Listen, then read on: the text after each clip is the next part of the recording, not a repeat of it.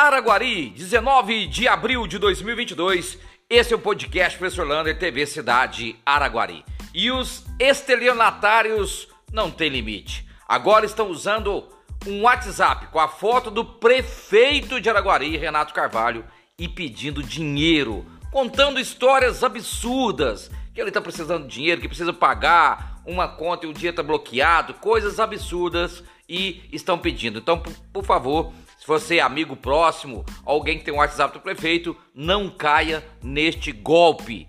E nenhum golpe. Nunca passe um pix para alguém, mesmo que seja conhecido, antes de você se confirmar com aquela pessoa. E falando em estelionatários, é a internet agora está sendo um ramo muito grande para isso. Então todo cuidado é pouco. Não clique em nada, não passe dinheiro para ninguém e nesse caso usando agora um WhatsApp falso do prefeito de Araguari. Licitação. A lei de licitação do Brasil é para que não tenha favorecimento. Porém, Araguari está passando um problema sério com esta lei. Porque você não pode tirar uma empresa sem qualquer modalidade, sem qualquer critério. Então o povo está ganhando licitação e fazendo o serviço ou mal feito ou desistindo. Exemplo: Avenida Santos Dumont fizeram um péssimo serviço de qualidade. Inclusive, eu acho que a prefeitura de Araguari tem que colocar aquela empresa no SPC das empresas.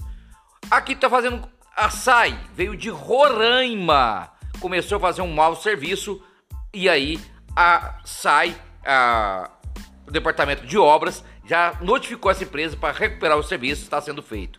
E agora a empresa que ganhou lá na praça, lá do skate, quer desistir da obra. Tem três meses só a fizeram o fechamento e não fizeram nada ainda dentro do espaço. Ou seja, a lei de licitação ela é boa, mas traz esses problemas.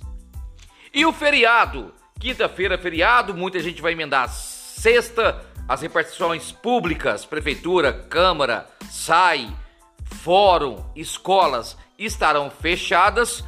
No Rio, São Paulo, Salvador vai ter o carnaval, inclusive com transmissão das escolas de samba e muita gente ainda o serviço comum, vamos dizer assim, vai trabalhar quinta, sexta, sábado normalmente. Algumas empresas vão dar o feriado de quinta-feira ou trabalhar num tempo reduzido, como se fosse um domingão.